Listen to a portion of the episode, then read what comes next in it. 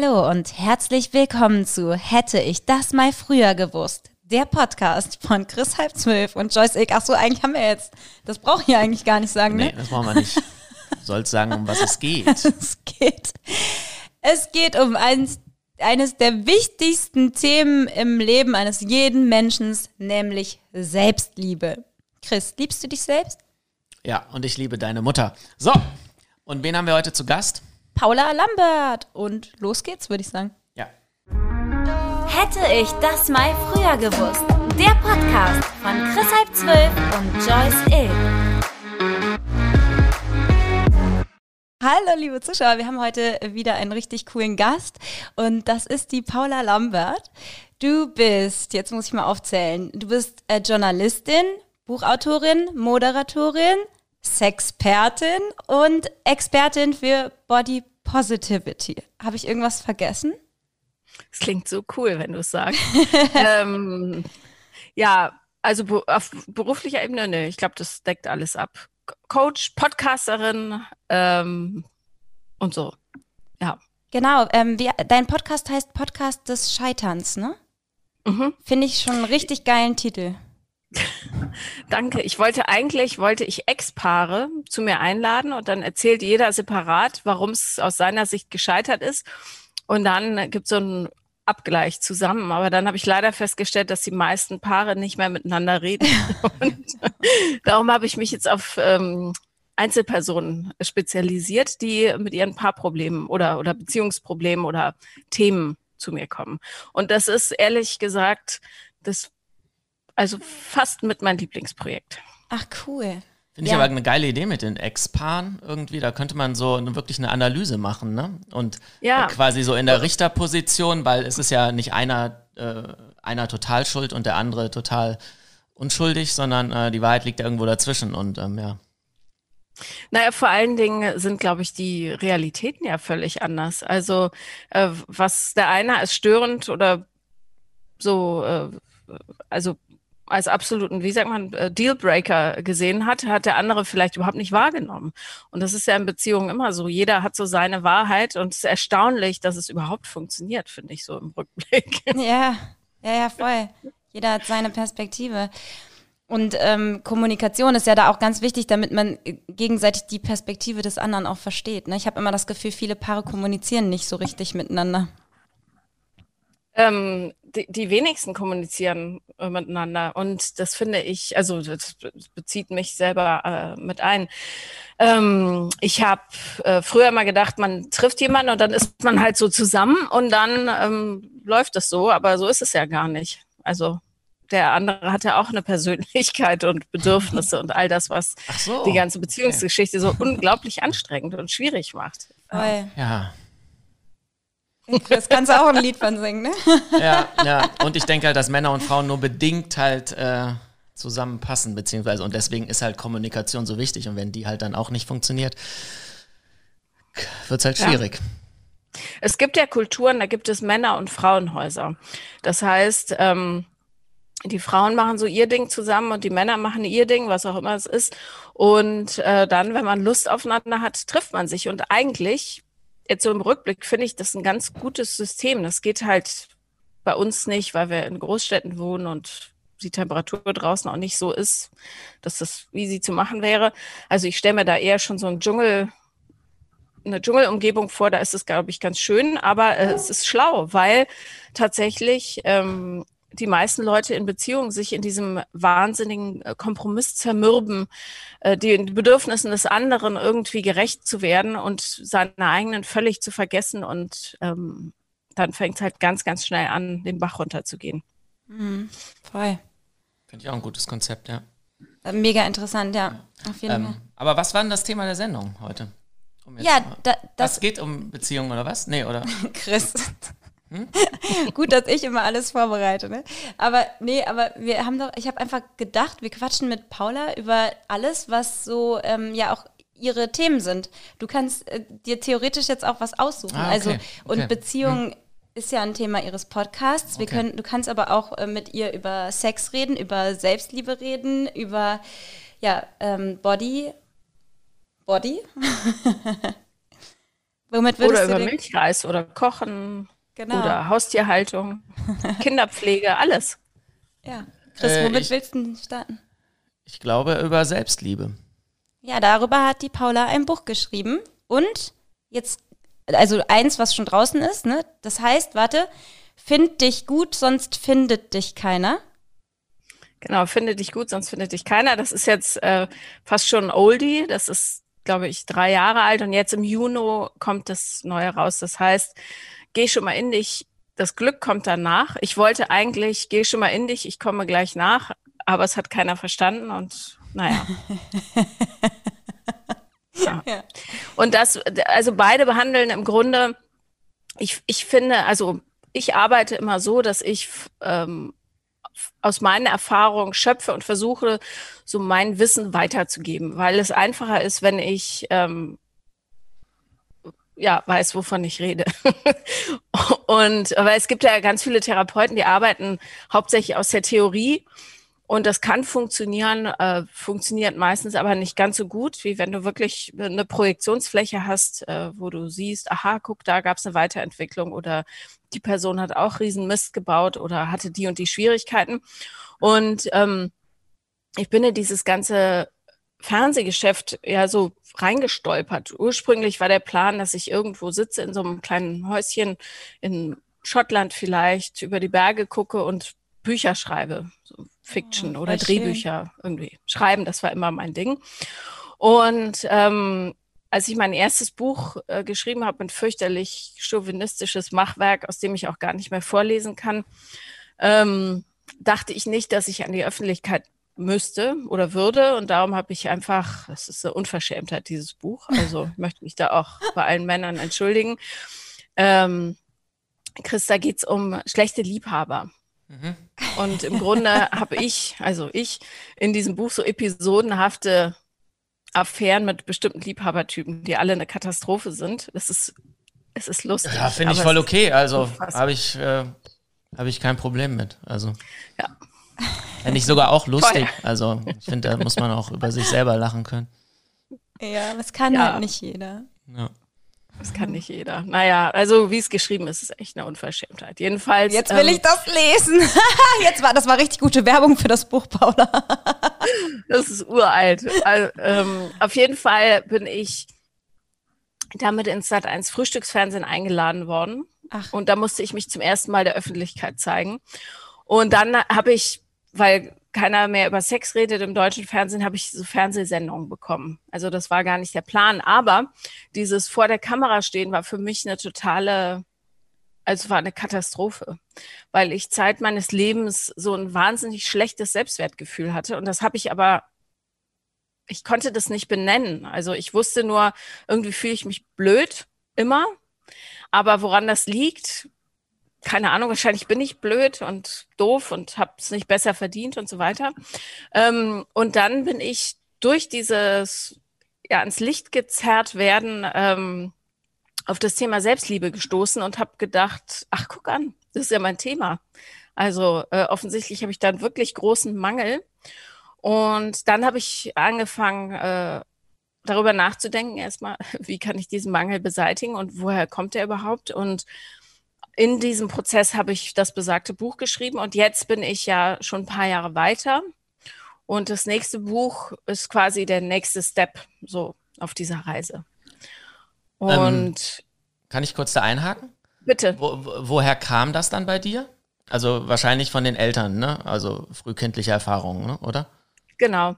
Ist halt äh, immer so, es gibt ja viele, die sich dann beschweren, immer wird alles auf die Eltern geschoben, aber das ist nun mal die Zeit, in der du als Kind ja, normal, deine prägendsten ja. Erfahrungen machst. Und wenn da eine Unsicherheit herrscht oder emotionaler Missbrauch oder Vernachlässigung oder so, oder teilweise auch nur ein blöder Kommentar durch Onkel Klaus, dann äh, kann das einfach, wenn man nicht aufpasst, das ganze Leben auf so eine blöde Bahn bringen. Und darum ist Selbstliebe nicht nur ein Thema für Leute, die es wirklich Scheiße hatten in der Kindheit, sondern eigentlich für jeden. Man muss dem wirklich Aufmerksamkeit schenken, weil man sonst ähm, Verhaltensmuster akzeptiert oder selber ausführt, die einfach selbstschädigend sind. So und habe immer so das Gefühl, in den sozialen Medien ist Selbstliebe so ein Thema, für Leute, die äh, irgendwie Figurprobleme haben, oder was heißt Probleme, also deren Figur nicht der Norm entspricht. So war das ursprünglich mit der Body Positivity, aber in Wahrheit ist es das Thema von jedem. Mhm. Also da tut jeder gut dran, innezuhalten und mal zu reflektieren, wie stehe ich eigentlich zu mir. Voll. Ja, also äh, Chris und ich haben auch irgendwann mal angefangen, vor ein paar Jahren so richtig quasi so aufzuräumen.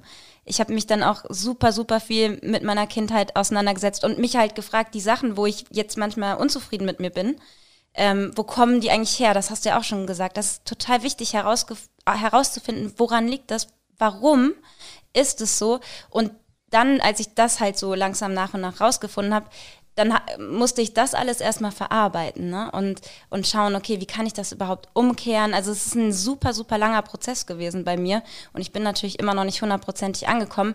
Aber ich muss zugeben, dass ich, glaube ich, erst vor ein paar Jahren gecheckt habe, dass meine Selbstliebe gar nicht so groß ist, wie ich vorher vielleicht dachte. Letzten Endes sind das ja alles äh, kleine Traumata aus der Kindheit und mit Traumata ist jetzt nicht irgendwie irgendwelche krassen Sachen gemeint, sondern wie du es halt gesagt hast, das kann irgendein Kommentar von Onkel Klaus sein, der dann in deinem Unterbewusstsein äh, sitzt und da, und da Kinder kriegt. Und, so. und deswegen ähm, würde sich eigentlich jeder gut daran tun, ähm, sich mit diesen kleinen, vormals äh, oder meistens unbewussten Traumata so frühzeitig zu befassen. Du hattest da, also Chris macht so eine äh, Wingwave-Therapie, sagt dir das was? Ja, also eine Freundin von mir hat das gemacht. Ähm, und ich habe mich immer gefragt, wie gut es funktioniert. Äh, klappt das für dich? Ja, voll. Also ich finde es halt mega interessant halt auch. Also ähm, du findest halt so Sachen raus, denkst halt, ja, da war ja nichts und dann kommt aber irgendwie was. Also ähm, genau, es ist halt ein Prozess, aber ich finde es bis jetzt mega geil. Erzähl doch mal das Beispiel, wenn du magst, natürlich nur, ne? Ähm, weil äh, Paula ja auch gerade meinte, da reicht manchmal schon ein Kommentar von Onkel Klaus. Du hattest doch, da ist doch irgendwas rausgekommen ähm, ähm, im Unterbewusstsein, dass da noch irgendwas mit, mit einem Bio-Unterricht war, oder? Bei dir. Das war ja auch ja, voll die Kleinigkeit, war, ne? Genau, es war irgendwas mit der Biolehrerin. Ähm, ich weiß es gar nicht, irgendein Kommentar oder irgendwas, ja. Es geht auch gar nicht darum, du musst gar nicht wissen, ähm, was, was die jetzt genau gesagt hat. Du musst nur die Emotion rausfinden, die da vorgeherrscht hat. Und ähm, dann ähm, kannst du es halt in dem Sinne auflösen, dass die macht dann irgendwelche, ähm, du machst irgendwelche Augenbewegungen und die äh, imitieren halt die REM-Phase, wo du normalerweise diese Sachen verarbeitet hättest. Und damit verarbeitest du es halt ähm, irgendwie. Das mhm. ist so die Theorie dahinter. Ähm, wie gesagt. Aber was ich halt krass fand, dass das wirklich so ein Kommentar von der Biolehrerin oder so, ne? Was das, mhm. das, dass das dann später noch einen im Leben beeinflusst. Ja, klar. Und das, da, da kommst du bewusst ja nicht dran. So, das sind ja Dinge, die hast du vergessen. Aber es ist interessant ist, die kommen dann hoch in dem Moment. So, du findest halt über so einen Muskelkörpertest halt raus, okay, das war im Alter von so und so viel und es hat was mit der Schule zu tun und es hat was mit der Lehrerin zu tun. So, das war die Information, die ich quasi bekommen hatte. Und dann, bam, bams, kam das halt so hoch. Ähm, also ich, ich finde es halt auch aus, aus bitte? Entschuldige. Nee, ich finde es halt auch so aus, ich bin ja auch in gewisser Weise ein Forscher und ähm, auch aus diesem äh, Forschungsaspekt finde ich es halt äh, mega interessant. Also äh, auf der einen Seite halt hast du halt dieses Persönlichkeitsentwicklungsding und auf der anderen Seite halt diesen Forschungsaspekt. Ich würde mir wünschen, dass Lehrer sensibilisiert würden in der Ausbildung dafür, was sie sagen. Klar, aber Unsere selbst wenn. Ähm, Die Paula da, darf jetzt auch mal ausreden. Ja. Nein, Chris, sag du zuerst. Nein, äh, du hast vollkommen recht, die sollten sensibilisiert werden. Aber selbst wenn's die, wenn alle Menschen sensibilisiert werden, die Eltern, und die würden nach bestem Wissen und Gewissen und hochsensibilisiert ihre Kinder erziehen, du kannst halt Traumata nicht vermeiden. Und ich glaube, es geht auch nicht darum, deinem Kind jedes Trauma zu ersparen. Ne? Damit meine ich jetzt natürlich keine mutwilligen Sachen, aber diese kleinen Traumata, die wird, die hat jeder in sich und die sind völlig normal. Und du solltest deinem Kind irgendwie beibringen, mit diesen Traumata umzugehen und äh, über sie hinauszuwachsen. Das ähm, sollte, finde ich, das obere Ziel sein. Und natürlich die Sensibilisierung, hast du vollkommen recht, aber ähm, wie gesagt, ich glaube, das, das, das ist, wird, es, wird es nicht vermeiden. Aber ähm, der Umgang mit den Gesagten, der würde sich eben verändern. Also wenn deine Lehrerin, ich weiß ja nicht, was sie gesagt hat, aber unsere Klassenlehrerin hat zu meiner Freundin mal in der Zehnten gesagt, willst du nicht was Handwerkliches machen? Ja? Übersetzt wurde das, du bist halt zu doof fürs Abitur. Mhm. So. Ah. Ja, und das hat sie vielleicht gesagt, weil sie unzufrieden war mit der Leistung in dem Fach oder keine Ahnung, vielleicht hat sie auch nicht nachgedacht, die war ein bisschen garstig, aber das hat halt total einen Schaden hinterlassen, weil es eine richtig tiefe Verletzung war. Und ich finde es, ja, man kann solche Verletzungen nicht vermeiden, aber der Umgang damit ist eben nicht geübt in unserer Gesellschaft. Hätte die Lehrerin dann gesagt, einen Tag später, eine Stunde später, eine Woche später, tut mir leid, ich war total mies drauf, weil mein Sohn Stress gemacht hat oder was weiß ich, oder ich hatte noch nicht gegessen, äh, tut mir total leid, ich habe es nicht so gemeint, wäre das was völlig anderes, als das immer so stehen zu lassen. Und das ist das Problem in unserer Gesellschaft. Das sind natürlich Luxusprobleme, ja. Mhm. Aber dass ähm, der Umgang mit Verletzungen nicht trainiert wird, auch innerhalb der Familie nicht. Wäre doch okay zu sagen, äh, du, ich habe mein Bestes gegeben, ich habe es voll verkackt, ich habe dich gestern so angeschnauzt wegen nichts. Tut mir leid, es lag nicht an dir, sondern das und das ist in mir vorgegangen. Voll. Ich ja. habe manchmal das Gefühl, das liegt zum einen daran, dass Menschen ihr Verhalten nicht so reflektieren. Aber es gibt auch diese Situation, dass die Leute checken, dass sie was Falsches gemacht haben, aber gar nicht genug Selbstwertgefühl haben, auch dazu zu stehen, dass sie einen Fehler gemacht haben. Ich könnte mir vorstellen, dass dann auch zum Beispiel beim Beispiel von Lehrern oder Lehrerinnen jetzt, ähm, dass darum geht, dass die sich dann die Blöße vor der Klasse oder vor einem Schüler gar nicht geben wollen, dass sie was falsch gemacht haben, was auch so schade ist, weil da sind wir schon fast wieder beim Thema Selbstliebe. Ne, dafür braucht es auch viel Selbstliebe und Selbstwertgefühl, dass man halt eben auch offen damit umgehen kann, dass man äh, Schwächen zeigt. Ähm. Ja, und in meinem Buch geht es genau darum, zu lernen, Schwächen zu zeigen und eben nicht zu sagen, ich habe Angst davor, die Hosen runterzulassen, weil jetzt tut mir einer weh, sondern das genau als Stärke zu sehen. Ja. Ich lasse die Hosen runter und darum bin ich sowieso on top bei dem ganzen Lebensthema. Ähm, mit diesem Spruch mit der Lehrerin, wo du gerade gesagt hast, die hat zu deiner Freundin. Geh mal an das Mikro, sonst hört man dich nicht. Die hat zu deiner Freundin gesagt, ähm, willst du nicht was Handwerkliches machen? Ähm, es kommt halt auf die Tonalität an, finde ich, ne? Weil sie könnte es ja auch total freundlich, äh, also als, als Tipp so, nach dem Motto, ey, ich sehe da mehr Potenzial. Nicht nur die Tonalität, und, auch der Zusammenhang natürlich. Genau, ne? und mhm. es, ich finde, es geht halt auch darum, wie fasse ich hier irgendwas auf. Und letzten Endes, ich fasse es so auf, wie es meinem Selbstbild entspricht, ein bisschen. Äh, nicht ein bisschen, sondern äh, zu, zum Großteil. Und deswegen finde ich, kann man auch nicht immer den Sender dafür verantwortlich machen, wie ich es auffasse. So, wenn sie mich damit ja. trifft und ich mich selber für dumm halte, ja, dann trifft, äh, äh, äh, landet das auf fruchtbarem Boden. Aber wenn ich selber denke, ja, ich bin ein cooler Typ und habe halt in Mathe Probleme und kann aber hier super am Moped schrauben und die sagt, mach was Handwerkliches, dann könnte ich es positiv auffassen. Also, das ist so ein ähm, zweischneidiges Schwert. Ja, in dem Fall war es garstig. Also okay. garstig in Zusammenhang und Ausführung und ähm, ja, ja, okay, dann ist was anderes. Von grundsätzlicher mhm. Garstigkeit mhm. geprägt, diese Frau. Aber eigentlich eine coole Lehrerin, unheimlich ist sehr nach vorne gegangen. Aber ja, absolut. Klar. Wenn du denkst, ähm, jetzt in Sachen Beziehung, äh, ich werde sowieso niemanden finden, äh, weil die mich alle, die belügen mich alle, wirst du natürlich genau so jemanden anziehen, der dir das wieder und wieder bestätigt. Das ist eigentlich, ist es recht einfach so. Ich glaube auch, diese Themen begegnen einem auch immer wieder im Leben, bis man daraus gelernt hat. Also so, ich denke mir immer, wenn ein Problem bei mir erneut auftaucht, so, aha, ich muss diese Challenge endlich annehmen. So, da ist noch was, das immer noch nicht äh, verarbeitet wurde. Ja, ist so. Und das sieht man total toll. Äh, das ist auch in meinem Podcast natürlich, ihr baut gerade eine Spinne an einer echt blöden Stelle, ihr Netz. Hm. Ähm, naja, lasst das Fenster halt zu. Äh, ähm, in Beziehungen ist es ja oft so, dass, also bei, zu mir kommen hauptsächlich Frauen, weil die, glaube ich, sich auch ein bisschen leichter tun, äh, momentan über Beziehungen zu reden. Ähm, die wieder und wieder an denselben Typ Mann geraten. Und die Message ist total klar. Du hast die Botschaft dahinter noch nicht bearbeitet. Und darum sagt das Leben, hallo, guck mhm. mal, juhu, noch so einer. Vielleicht checkst du es jetzt. Also, wenn man das einmal durchblickt hat, ist das Leben super simpel strukturiert. Also es knallt dir immer die Aufgabe vor die Füße, die du gerade brauchst. Voll. Aber das hat bei mir auch lange gedauert, bis ich das erkannt habe halt. Ne? Ja.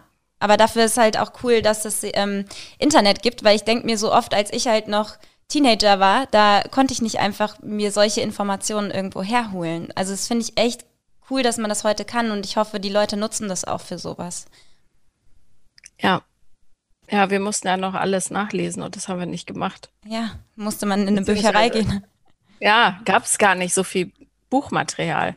Das also auch. damals gab es, ich weiß noch, ähm, wenn Männer zu sehr lieben, nee, wenn Frauen zu sehr lieben, sorry, andersrum, lag bei uns zu Hause rum. Das war so ein Buch für beziehungsabhängige Frauen. Und, und Erika, wie hieß sie nochmal? Erika Jong, Angst vorm Fliegen. Und das waren so die Standardwerke. Und heute gibt es Zehntausende, Gott sei Dank. Ja, genau. Ja, heutzutage gibt es ja auch Zehntausende Coaches auf YouTube oder so, wo man sich quasi den Content halt ziehen kann, der zu einem passt. Ja. Ja, und Hörbücher zum Beispiel halt, ne? Ganz viel. Genau, zum Beispiel unser Buch. Hätte ich das mal früher gewusst. Von Joyce Ilk und Chris halb zwölf. Könnt ihr auf Spotify hören, umsonst. Ja, ist ein ganz tolles Buch. Kann ich sehr empfehlen. Danke. Gibt es deine Bücher auch als Hörbücher? Hast du die selber nee, eingesprochen? Das, äh, das Neue wird es als Hörbuch geben. Ähm, und die, die, davor nicht. Und ich habe immer nicht verstanden, warum. Mhm. Aber es konnte mir im Verlag auch keiner glaubhaft versichern, wieso das so ist. Ähm, Aber das Neue wird es geben. Cool. Wie, ähm, welche konkreten Tipps hättest du denn für Leute, die äh, Probleme mit ihrem Selbstwert haben? Ähm, oder wie, wie hast du daran gearbeitet? Ähm, genau, was, was wären so deine Empfehlungen? Ja, das ist immer so ein bisschen schwierig, weil äh, so eine gewisse Selbsterkenntnis Voraussetzung ist. Also du musst erst mal verstehen, dass du da in dem Sektor ein Problem hast. Und sobald man sich angesprochen fühlt von Posts dieser Art oder denkt, ah, das ist ja wie bei mir, ist es hundertprozentig sicher, dass das auch dein Thema ist. Ähm, und dann würde ich mir immer professionelle Hilfe holen. Also, weil gerade in so Familiengeschichten das alleine zu bearbeiten, manche kriegen das hin, aber es ist nicht ideal. Einfach weil es so wahnsinnig verwoben ist mit Hoffnung und Erwartung und Bedürfnissen und so weiter.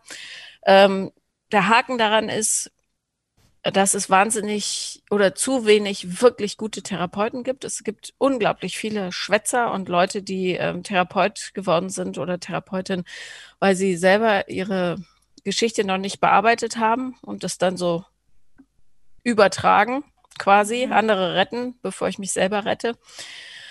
Aber ähm, die Jagd nach einem guten Therapeuten kann man auch durchaus als äh, Challenge ansehen. Und das ist wie bei einem Kindergartenplatz. Man muss einfach wahnsinnig penetrant sein und dann auf Empfehlungen hören und aufs Bauchgefühl vor allen Dingen. Ist das die richtige Person für mich oder eben nicht?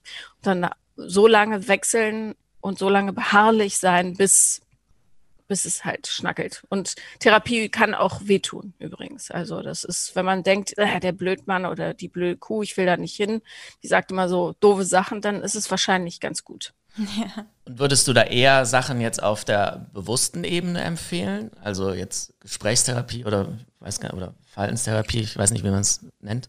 Ähm, oder ja, würdest du eher Sachen auf der unterbewussten, äh, ja, was, ähm, oder je nachdem, auf welchem Erkenntnisstand man selber ist, so vielleicht erstmal gucken, dass ich die Sachen ins Bewusstsein hole oder noch bewusster mache und dann, wenn ich merke, okay, ich weiß aber trotzdem nicht, wie ich sie lösen kann, dann auf die unterbewusste Ebene gehen. Ähm, genau. Also ich würde jetzt nicht ähm, Hypnose empfehlen bei Dingen, die das Verhalten beeinflussen, also Beziehungsthemen, ähm, Suchtverhalten und so weiter.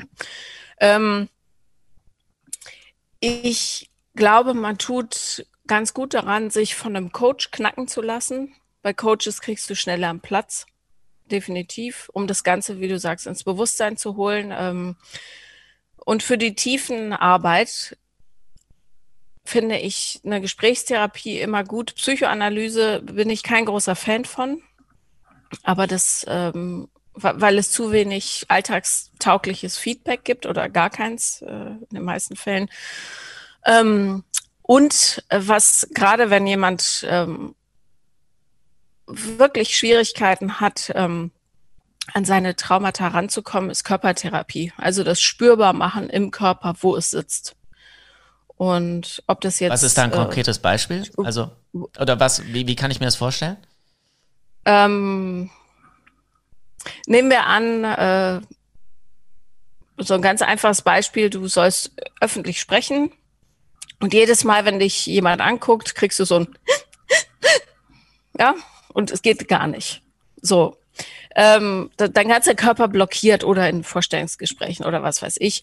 Ähm, häufig können diese Menschen nicht sagen, ah, das liegt daran, dass XY passiert ist und ich die und die Ängste habe, sondern ähm, die, die stehen dann nur in ihrer Panikattacke und können, können das überhaupt nicht mehr einordnen. So, und dann gibt es ganz sanfte Therapieformen, zum Beispiel Atemtherapie nach äh, Ilse Mittendorf, wo du einfach mal lernst, die ganzen Resonanzräume deines Körpers zu eratmen. Simple Sache, ja, aber wir atmen alle viel zu flach, nur so bis unter das Sternum ungefähr und gar nicht runter bis ins Becken, wo es eigentlich gut wäre, um sich auch zu spüren. Und wenn du das eine Weile machst, löst sich plötzlich oder lösen sich diese Blockaden und du hast plötzlich eine Ahnung, wo dein Schmerz sitzt. Das ist total schwer zu beschreiben, aber ähm, der wird greifbar. Der wird plötzlich greifbar und das ist, damit sparst du dir einfach ein paar Jahre Gelaber, ja, mit einem Therapeuten. Und wie viele also, Sitzungen also, braucht man dann dafür? Naja, Joyce, du hast es ja vorhin schon gesagt, äh, du hast das Gefühl, du bist noch nicht ganz fertig. Und ähm, ich glaube ehrlich gesagt, dass man damit nie ganz fertig wird. Der, ja, ja klar. Also an sich zu arbeiten, ne? Mhm. Aber irgendwann kannst du natürlich, hast du die Werkzeuge so weit parat, dass du selber dran arbeiten kannst, weil du weißt, aha, jetzt bin ich wieder getriggert, jetzt wollte ich eigentlich wieder reagieren wie früher keine Ahnung, mit Kompensation oder Aggression oder Übertragung oder was weiß ich. Ähm, aber ich gehe jetzt einen Schritt zurück und erinnere mich, aha, da ist ja dieses Gefühl, das kenne ich und das muss ich jetzt nicht weg, wegschieben, sondern das darf sein, ist alles okay. Bin in Sicherheit, habe zwar Panik, aber es hat gar nichts mit mir zu tun, mit der jetzigen Situation, das ist ein ganz altes Gefühl und so weiter. Also das ist dieser Prozess der Bewusstwerdung. Und wenn du den erreicht hast, bist du eigentlich safe. So, aber du entwickelst dich natürlich als Mensch weiter, darum ähm, hört es nicht auf. Du bist nicht irgendwann, wachst du auf und denkst, wuhu, jetzt ist alles, jetzt bin ich, ich. Du bist mhm. die ganze Zeit, aber ähm, diese Aufmerksamkeit, die muss halt bei dir bleiben. Für immer. So. Gut ist, wenn du irgendwann so einen Automatismus kriegst, dass du weißt, aha, easy, ich manövriere mich da durch, äh, mir droht keine Gefahr. Aber kann ich nicht sagen, wie lange das dauert. Jahre schon. Also das ist nicht in ein paar Monaten mhm. äh, fertig. Ja, eben auch vor allem, um diese Konditionierung teilweise aus einem rauszukriegen. Ne? Man ist ja da so festgefahren, teilweise in Verhaltensweisen, wie du auch gerade schon gesagt hast. Man merkt dann irgendwann so, ach krass, jetzt habe ich mich wieder so verhalten ne? und ja. ähm, kann so ein Bewusstsein dafür schaffen. Aber diese Konditionierung wirklich rauszukriegen, das ist dann nochmal eine ganz andere Geschichte fies und kleinteilig. Ja. Aber habt ihr schon mal Familienaufstellung gemacht? Du, ne? Ja, im, im Rahmen, äh, ich sag mal, bei der Wingwave-Tante, ähm, die macht auch Aufstellung, genau. Und da ähm, habe ich auch so eine Aufstellung gemacht, ja. Und genau. du hast mir empfohlen, das auch zu machen. Ich war aber noch ja, nicht ja. da. Also ich, ich kannte das auch gar nicht, klar. Ich hatte mal den Begriff irgendwie gelesen. Ähm, aber ja, fand ich sau interessant auch, ja. Ja, also Aufstellungen haben einen schlechten Ruf eine Zeit lang gehabt, weil da gab es einen, ähm, äh, Bert Hellinger, der ähm, auch so eine bestimmte Art der Aufstellung sehr geprägt hat. Und der hat Leute in sehr, sehr verletzlichen Situationen einfach so nackig stehen lassen, unter anderem. Äh, was nicht gut ist, du musst den Sack dann schon zumachen am Ende von so einer Session. Aber für alle, die es nicht wissen, Aufstellung ist im Grunde eine Sichtbarkeit, Machung eines Themas. Und wenn du das in großen Gruppen machst, die dich nicht kennen und deine Fragestellung auch nicht kennen, dann ist es abgefahrene, dass jeder im Raum diese nötige Information oder in dem System die nötige Information hat. Also ein Beispiel, ein Freund von mir ähm, wurde aufgestellt als Großvater von jemandem. Ja, also du, du wählst sogenannte Stellvertreter, das sind Leute, die dich darstellen und stellst die in einer bestimmten Weise zueinander in den Raum. So, und dann passiert was. Das kann man nicht erklären. Du hast plötzlich Informationen über das Leben des anderen. So.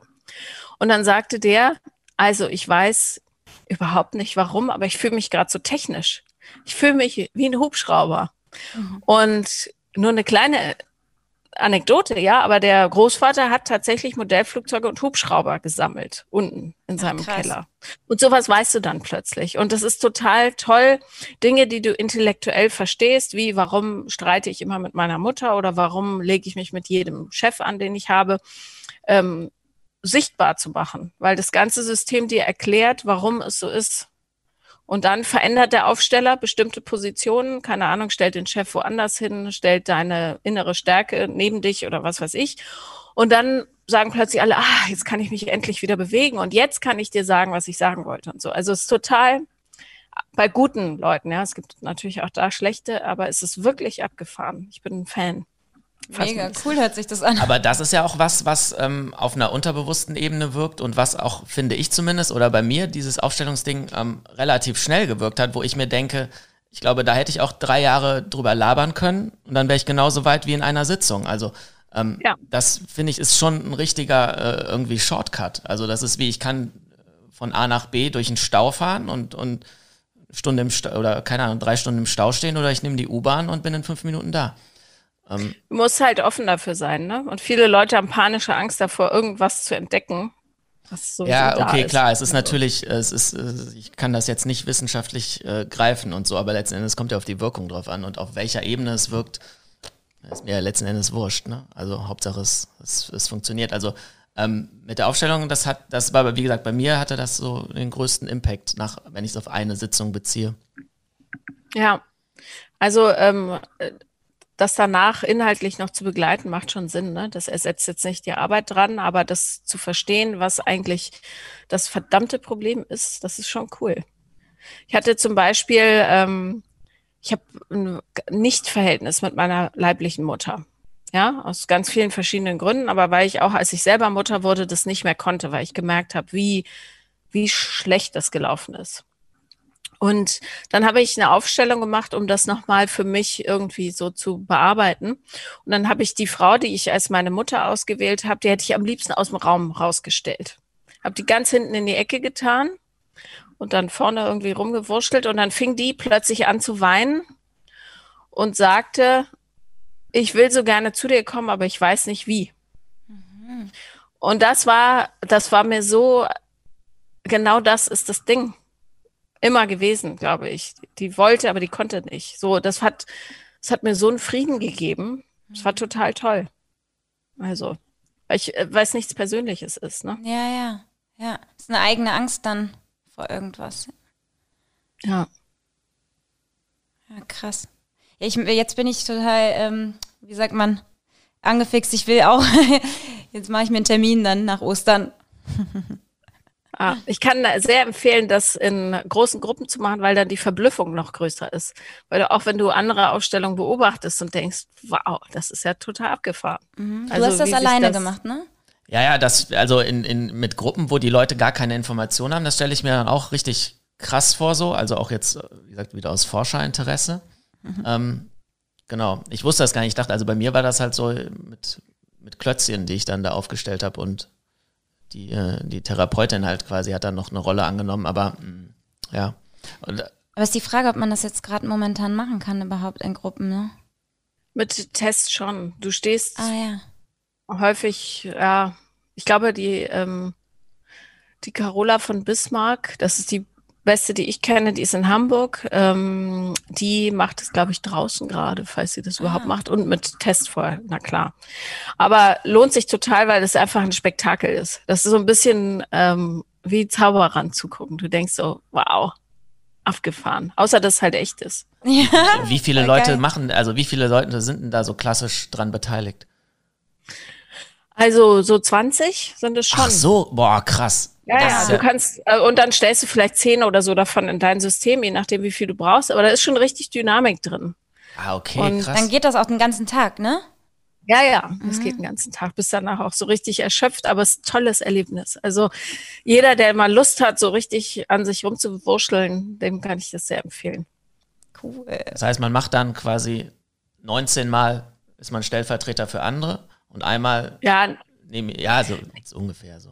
Genau, nicht ja. jeder, manche bieten sich auch nur als Stellvertreter an. Also es gibt, glaube ich, so acht Stellungen pro Tag.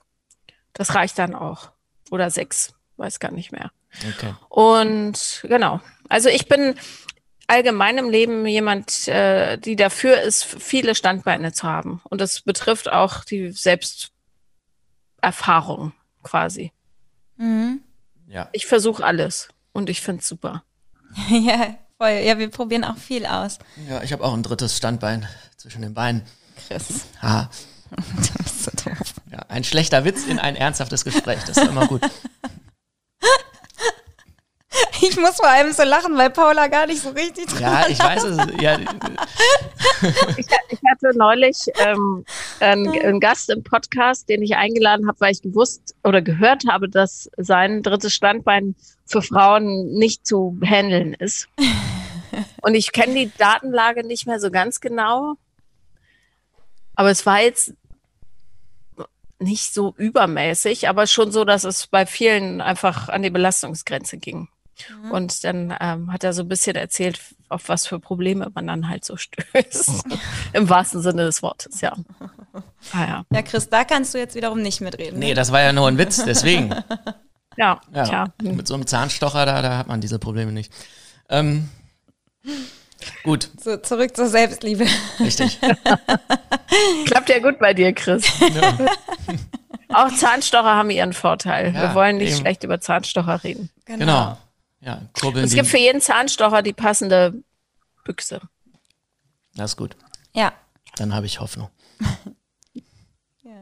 Süß, du bist ja auch körperlich so ein Zahnstocher ein bisschen. Ja, das stimmt. Das stimmt. Aber Stell dir mal vor, du wärst körperlich ein Zahnstocher und dann, dann wäre so dein Gemächt. Bein ja. wie bei einem Pferd, wie das aussehen ja, würde. Ja, das geht ja auch nicht, da falle ich ja vorne über. Ja, eben. Das ist blöd. So, jetzt, wieder, jetzt aber wieder zurück. Ähm, ich finde ja, Selbstliebe ist eigentlich doch, da müsste doch für jeden das Thema im Leben sein, weil ich glaube, wenn man zu, zu eigener Selbstliebe gefunden hat, dann werden alle Bereiche im Leben so viel einfacher. Also so, das ist ja eigentlich die Basis für alles, so denke ich mir. So, wenn du da deine Probleme hast, dann stößt du auch in allen Bereichen des Lebens immer wieder auf Probleme. Und wenn du dich aber selbst liebst und akzeptierst, dann ja, habe ich so drüber nachgedacht, eben noch vor dem Podcast, dass, dass das ja echt dir die Weichen ebnet ähm, für, für alles. Ja, die Kommunikation, glaube ich, wird dann besser, weil man dann halt genau das, das, was ich eben meinte mit der Lehrerin, wenn du dich selber liebst, dann fasst du die Dinge von anderen, die vielleicht nicht böse gemeint sind, auch nicht böse auf. So, und das hilft glaube, dir in Beziehungen, im Job, ja, überall. überall. Weil oft ist es ja in Streitigkeiten so, wenn du beide Seiten einzeln hörst, dann denkst du, ja, haben recht, haben recht. So, aber eigentlich, oft ist es halt so, ähm, die, der eine hat das halt gar nicht so gemeint und der andere fasst es, äh, fasst es aber negativ auf und dann schaukelt sich das so hoch, weil beide irgendwie in ihren inneren äh, Kindern halt getroffen werden. So, und dann streiten halt letzten Endes zwei innere Kinder miteinander und ähm, ja, und, und eigentlich geht es darum, das innere Kind zu, zu ähm, heilen. Und das ist ja das genau das, das Selbstliebe-Ding. Ja, es hat aber auch ein paar unangenehme Nebeneffekte. Ähm, ich habe nämlich gemerkt, dass ich so bestimmten Kram nicht mehr akzeptiere. So. Und ich habe neulich dachte ich, verdammt, ey, nachher werde ich so eine Karen irgendwie, weil da hat, ich habe für Quarkbällchen angestanden. Quarkbällchen habe ich erst in Berlin kennengelernt. Ich weiß nicht, ob es, also aus dem Rheinland kannte ich das nicht. Das ist so wie, wie Krapfen, bloß mit Quark im Teig, nehme ich an. Und es wird so einfach als Teigklops in so schwimmendes Fett gegossen und dann gibt es mit Puderzucker. So, und vor mir waren zwei Leute, die nicht aus Deutschland kamen.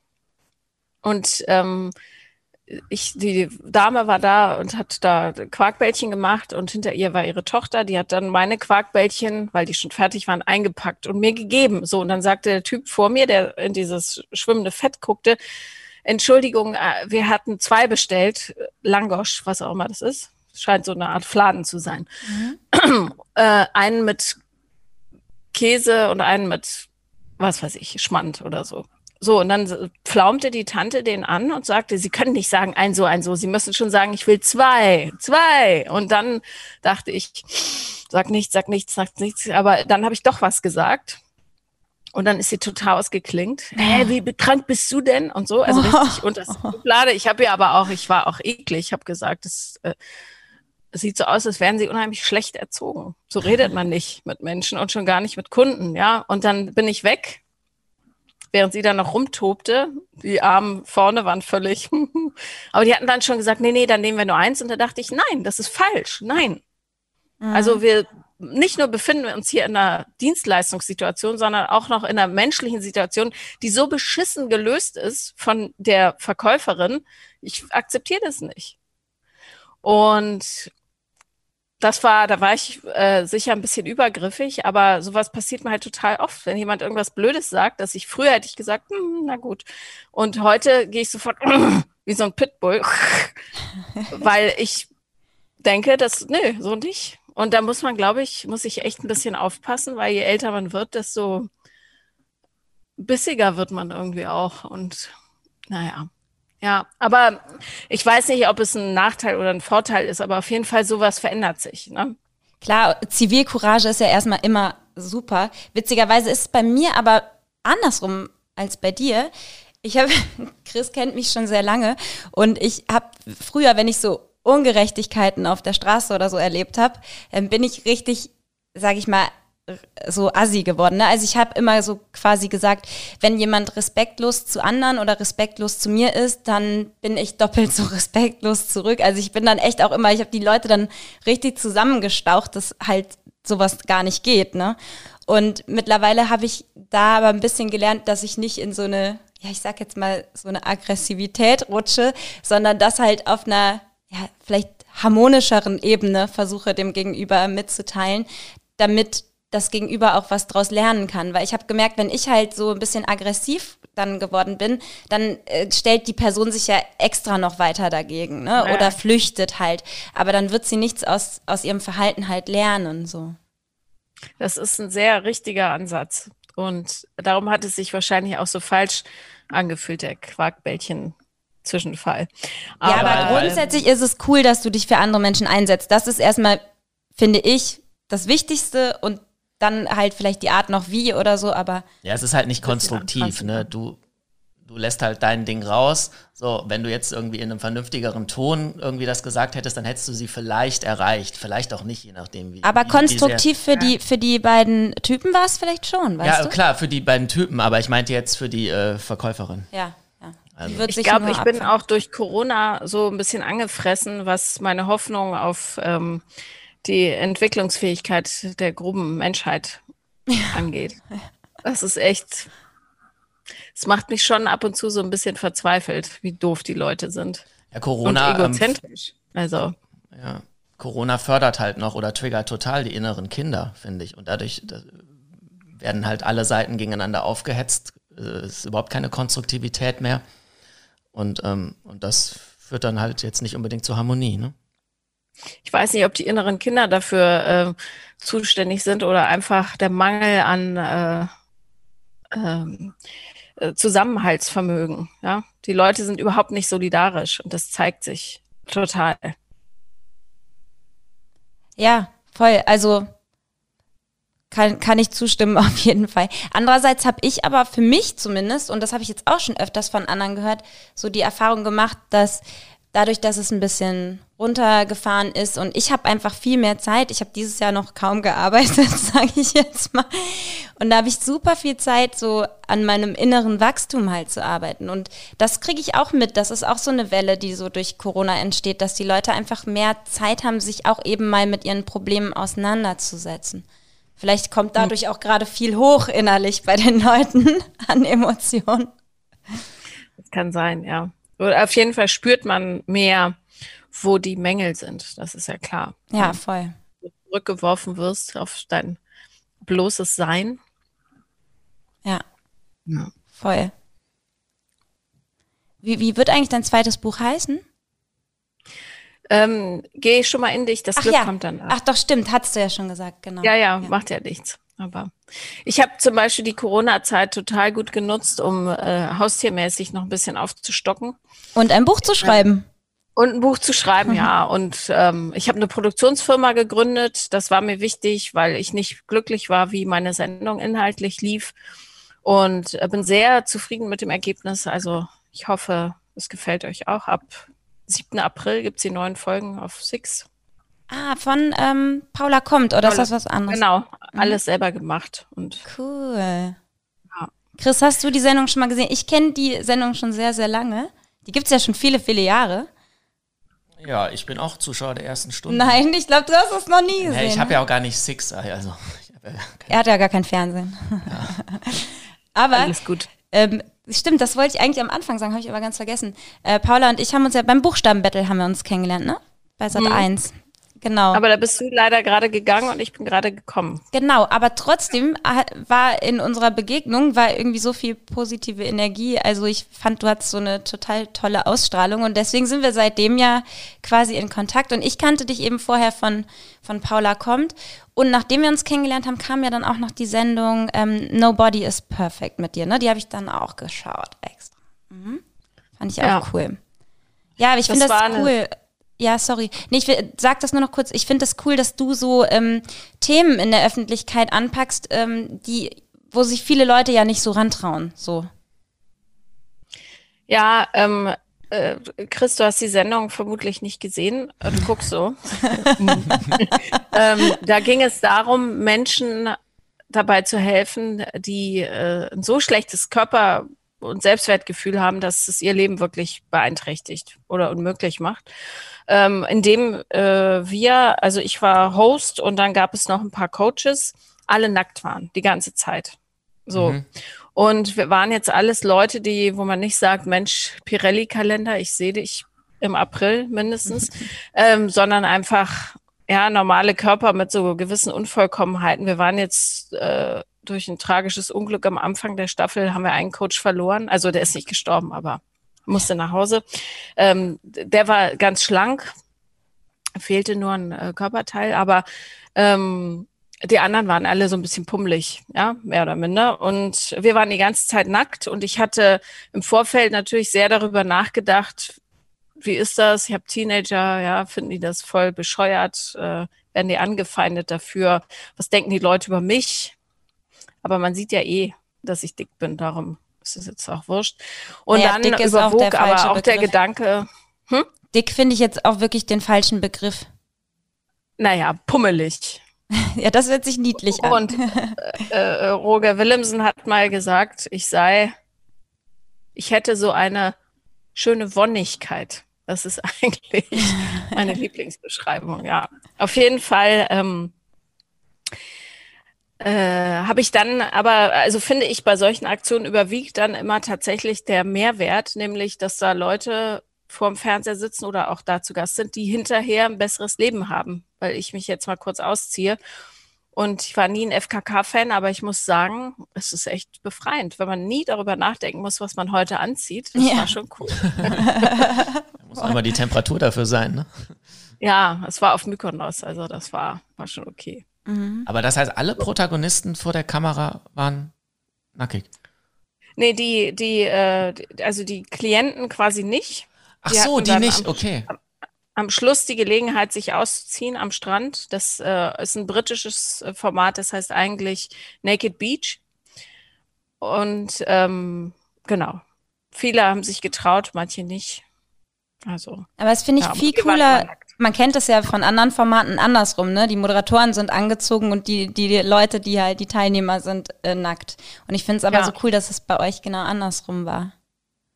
Ja, es hat leider, äh, die erste Folge lief super und dann hat keiner mehr zugeguckt, so richtig.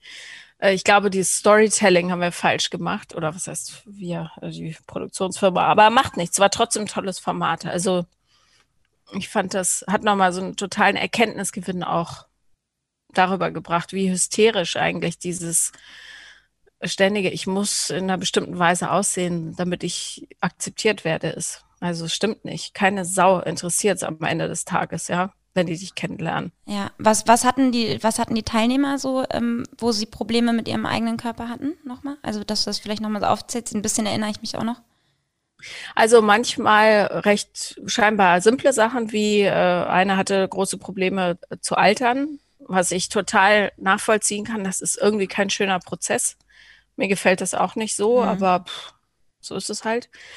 Eine andere ähm, war, äh, hatte Brustkrebs und hatte keine, hatte keinen Aufbau machen lassen. Das heißt, sie hatte zwei Narben im Grunde und hatte nicht mehr so das Gefühl, eine vollwertige Frau zu sein. Äh, einer hatte einen ganz dicken Bauch und war auch sonst einfach ein bisschen lebensschwach aufgestellt worden von zu Hause und so. Also mhm, ganz unterschiedlich, ja. Ja, ja, schade, dass der Moderator, dem ein Bein gefehlt hat, nicht dabei war, weil der hätte da auch noch mal so in die Moderatorenrunde, ne, in die Coachrunde ja. noch mal so was ja. anderes mit reingebracht, ja. Ein Arm war es. Ach, ein Arm, oh, sorry. Ja, ja. macht ja nichts, ja. Aber, naja. Ja, also das war, war ein cooles Format, fand ich, inhaltlich. Voll. Sowas müsste es eigentlich mehr geben, damit es so Diskussionsräume gibt dafür. Ne? Was ist eigentlich, wie, wie dolle quälen wir uns? Weil wenn man so zurückblickt im Leben, dann wirst du ja nie sagen, boah, ey, die hatte so schöne blaue Augen, das hat wirklich mein Leben verändert, sondern die war so besonders warmherzig oder zugewandt oder keine Ahnung, liebevoll, ja. Und das hat mein Leben verändert. Ja. Also, darum ist es eigentlich echt ein Jammer, dass wir so viel Energie dafür aufwenden, nicht wir selber zu sein oder, oder jemand anderes sein zu wollen, ohne zu verstehen, warum wir überhaupt erstmal, ja, bei, bei Esssucht zum Beispiel, warum wir an diesem Ort gelandet sind. Mhm. Das wäre ja der erste Schritt, ne? Und dann zu akzeptieren, dass es so ist und dann gesund zu werden. Aber ja. schwierig. Das, ähm, ich habe das Problem jetzt, man sieht das jetzt auch Jetzt sieht das hier in der Kamera nochmal, glaube ich, krasser aus, aber ich habe zum Beispiel super dünne Arme. Ich bin halt immer schon als Kind, auch weil ich so auch ein kleiner Storch hatte. Und da habe ich auf dem äh, Fahrrad auf dem Weg hierhin eben noch so drüber nachgedacht, dass, ähm, da habe ich mich daran erinnert, dass ich als, keine Ahnung, sieben, achtjährige oder so, ähm, mir haben dann immer Leute gesagt, ja, du isst zu wenig, du bist zu dünn, du siehst so krank aus. Und ich habe aber immer schon ganz normal gegessen. Ich habe halt, es war einfach so Veranlagung über erhöhter Stoffwechsel oder was auch immer. Und ich bin dann mit sieben oder acht Jahren, das war auf jeden Fall weit vor der Pubertät, bin ich in eine Apotheke gegangen und habe nach etwas gefragt, damit ich zunehmen kann. Kennst du die Geschichte gar nicht? Nee. Und dann hat die Apothekerin mir Ovo Maltine verkauft, das ist ja sowas wie Kakao oder so, ne, dass ich das trinken so hat natürlich nichts gebracht.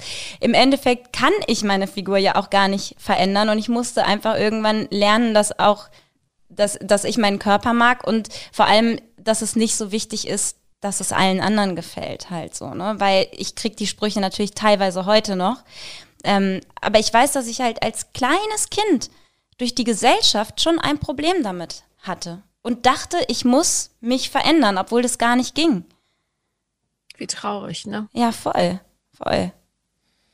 Ja, du musst dich selber finden, ne? Das sollte eigentlich davor stehen. Und dann, wenn du dich selber gefunden hast, dann kannst du dich auch nicht äh, so leicht äh, beeinflussen lassen. Ja, gut, aber mit sieben, acht Jahren hat, ja, hat ja sich nicht. ja noch nee. keiner gefunden. Nee, ne? genau, deswegen sollte das in der Schule gelehrt werden, wie die, die Kinder sich selber finden. So, und dann Voll. sind wir ja wieder genau bei dem Thema von unserem Buch, wenn man so will. Ja, und das krass. Ja, vor allem, dass es. Entschuldige? Nee, sag ruhig, bitte. Äh, hm. Na gut.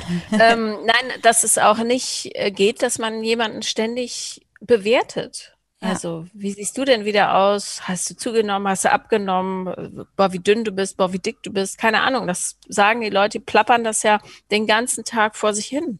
Ja. Und das ist einfach ätzend. Sag doch einfach mal, boah, wie mutig du bist oder wie kreativ du heute wieder warst. Fantastisch. Hat mich beeindruckt. Ja, total. Und ich glaube, es ist wirklich jeder Mensch ist wahrscheinlich schon mal betroffen gewesen von sowas. Weil ich glaube, nicht nur, wenn man irgendwie das Gefühl hat, ich bin zu dick oder ich bin zu dünn, ich glaube wirklich jeder, also ich meine, zum, zum Beispiel nehme ich jetzt mal meine Schwester, wir sehen uns vom Gesicht relativ ähnlich, aber wir haben eine ganz andere Figur. Meine Schwester hat Riesenbrüste und die ist insgesamt hat die, ist die halt auch nicht so, so schmal wie ich, weil Ne, zum Beispiel muss ja der Körper auch die Brüste tragen oder der Rücken oder so, ne? Und ich habe immer gedacht, oh Mann, halt, die hat so eine weibliche Figur, die hat so große Brüste und sie hat wahrscheinlich andersrum gedacht, muss ich sie mal fragen, so, ah, die Joyce, die ist so schlank und ich nicht so. Also, dass beide Seiten das Gleiche über den anderen denken halt so, ne? Ja. Ja, das Gras ist immer grüner auf der anderen Seite. Man vergleicht sich halt auch schnell, ne? Oder man wird verglichen auch, ja. Ja, und sich zu vergleichen ist halt der erste Schritt ins äh, in die Unterwelt Weil selbst wenn du sagst, äh, die Person verdient so und so viel oder keine Ahnung, ähm, oder der trinkt aber drei Liter Wasser am Tag und ich nur zwei, es ist ja egal, was es ist, du wirst da nie einen Zustand der Zufriedenheit erreichen, ja. sondern immer nur im Mangel sein. Und das ist furchtbar. Total. Und da fängt es ja eigentlich in der Schule schon an, dass, dass man verglichen wird miteinander, durch die Schule, auch durch Lehrer und so. Eigentlich müsste da ja schon gefördert werden, dass nicht so viel verglichen wird. Ja, die Vielfalt halt gefeiert. Und so nervig viele das finden, äh, wenn man dafür kämpft, dass einfach auch eine bestimmte Form der Toiletten angeboten werden soll oder so. Umso wichtiger ist es für das Verständnis von allen, dass es einfach vieles gibt und dass es nicht nur das eine und das andere gibt, sondern ganz, ganz viel dazwischen. Und auch wenn das baumaßnahmlich vielleicht kompliziert sein mag, ist es total wichtig, damit die Gesellschaft sich weiterentwickelt. Mhm. Voll. Also jetzt nicht nur Transmenschen betreffend, sondern auch solche, die, warum auch immer sagen, ich weiß nicht genau, wo ich mich hinsortiere oder ich will aber nicht, heute bin ich aber das oder so.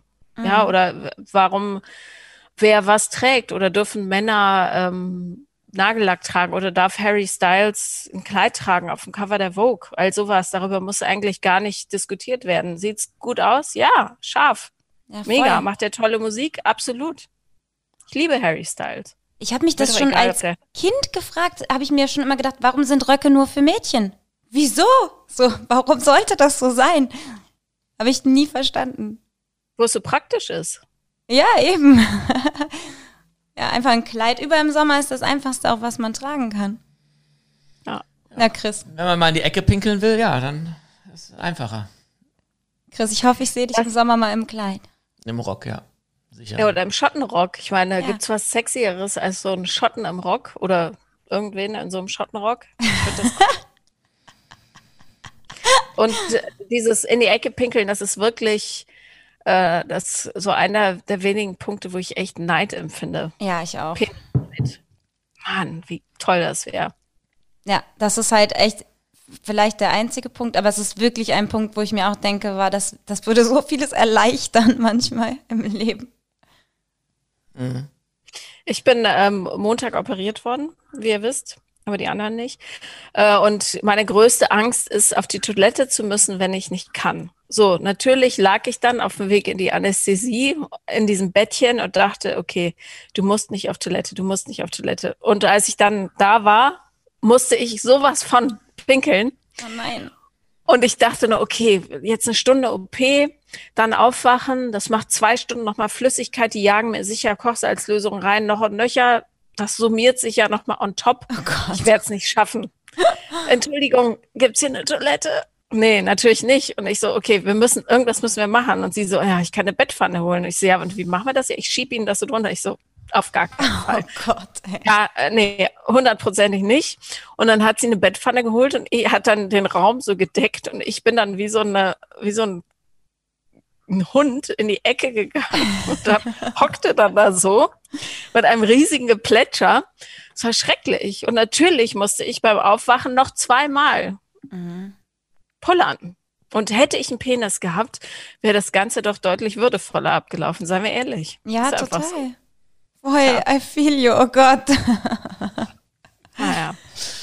Was soll's. Ja, aber so hast du eine nette Geschichte zu erzählen. Ist ja auch was wert. Ich hatte, also Krankenhaus und Pinkeln, das ist wirklich, als ich ähm, acht oder so war, hatte ich ganz kurze Haare. Ich musste immer zu so Modell schneiden beim Friseur, weil das war kostenlos. Und dann hatte ich immer ganz schlimme Frisuren. Auf jeden Fall lag ich im Krankenhaus, weil ich irgendwie unbestimmte Bauchschmerzen hatte. Und ähm, dann klingelte ich, weil ich dringend auf Toilette musste und ich durfte nicht aufstehen. So, und dann hat die mir so, ein, so, ein, so eine Flasche gebracht.